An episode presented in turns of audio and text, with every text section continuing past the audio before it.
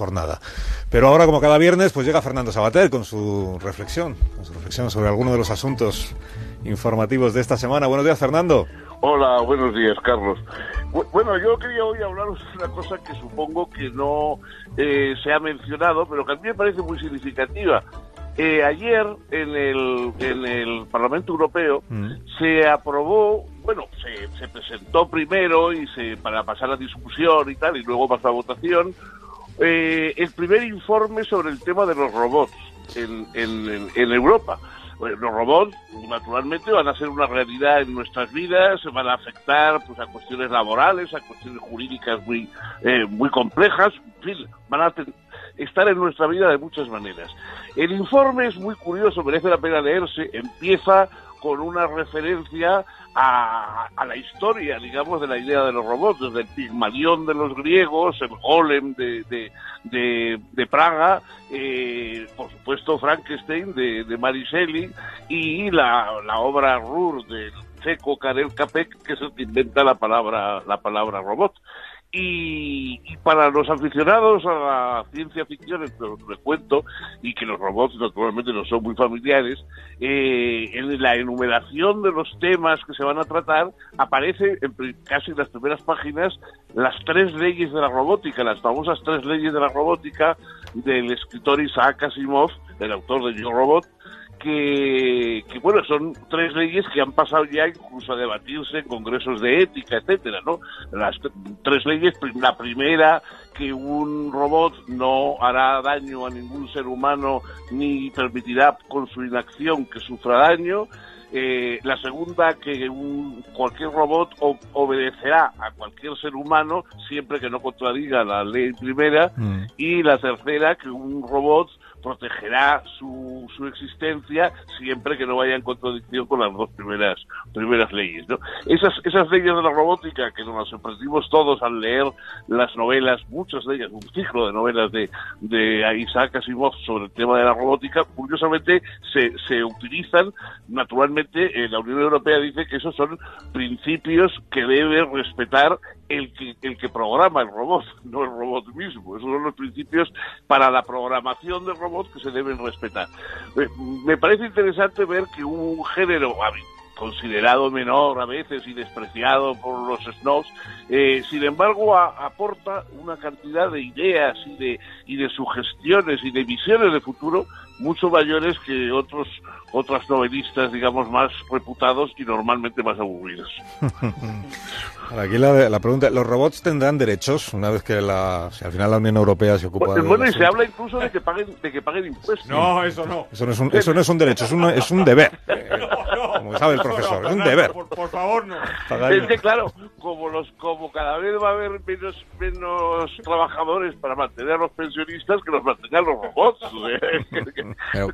pero entiendo que lo que hablamos es de un androide o de un humanoide, porque robots, Fernando, hay, hay por todas partes, ¿no? No, no, no, no, ah, no, efectivamente. Un, no, un, replicante, un replicante que realmente pueda eh, incluso... Más o este menos. Eh, eh bueno, yo ahora no te lo sé decir de memoria, pero en, en, la, en, ese, en ese texto que presenta la ponente es una una socialista de Luxemburgo. Mm. Y en, ese texto se define ¿no? lo que se va a entender por robot en este sentido. Claro, naturalmente los ejemplos que hemos puesto antes de Pigmalión y Frankenstein y el Golem, son, son, antropoides, todos, vamos, de forma, de forma humana, ¿no? De, de, de, digamos, pero bueno, también pueden ser que cumplan funciones, digamos, que hasta ahora no se cumplen, pero que son más parecidas a la, a la autoprogramación también, porque todos ellos tienen como una dimensión de autoprogramación.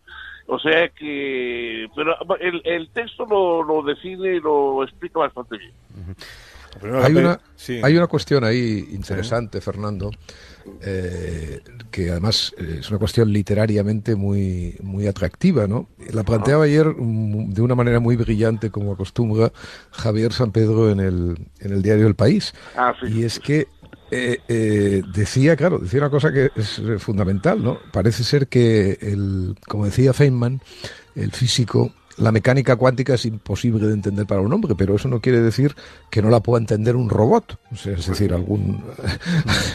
Con lo cual se, da la, se da esa cosa fantástica de, los, de, lo, de la literatura, por así decirlo, en el cual una criatura un personaje es más inteligente que su creador. Más, Eso es ese, claro, eso, eso revela fascinante. cosas, eso también revela cosas sobre lo que es la inteligencia, es decir, porque nosotros consideramos inteligente al que calcula mejor, pero a lo mejor la inteligencia tiene otros aspectos que no son el cálculo, y ya eso es una discusión que hay desde Leibniz, etcétera, esa discusión desde la inteligencia es mero cálculo, efectivamente entonces eh, esas máquinas que juegan al ajedrez o que, etcétera, son probablemente más inteligentes luego, que yo desde luego, porque no... Y al póker, y al póker. Ojo, yo y al póker, ¿eh? fatal.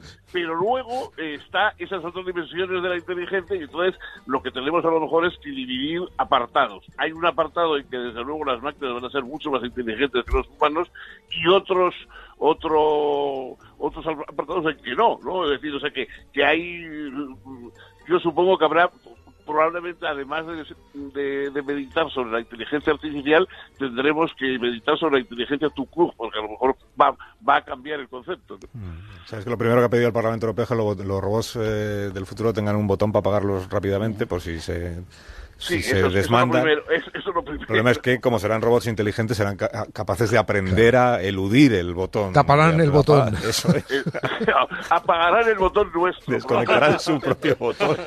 Y- Pero escucha que el, el- que, ganan al póker y a Fernando, que con lo cual Sí, no es un sí. problema solamente de cálculo, eh, sino un problema de que es de, de inteligencia, por así decirlo, voy a utilizar una palabra que me horroriza, de inteligencia empática.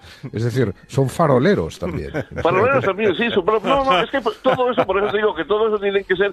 Yo recuerdo eh, una vez, hace siglos, que oía a Marvin Minsky hablar de- de esas cosas y decía que, por ejemplo, lo difícil para programar a un robot era, eh, digamos, inculcarle eh, una serie de, de- cálculos, por decirlo así, perdón, que nosotros hacemos sin, sin pensar. Por ejemplo, eh, cuando nos arrojan una cosa, eh, nosotros nos disponemos de una manera distinta si la- lo que nos arrojan es una bola de papel o es una bola de plomo, ¿no? Entonces, instintivamente, sin necesidad de que pensemos, eh, nuestros músculos están preparados para mm, coger el papel o para coger el plomo de una manera diferente.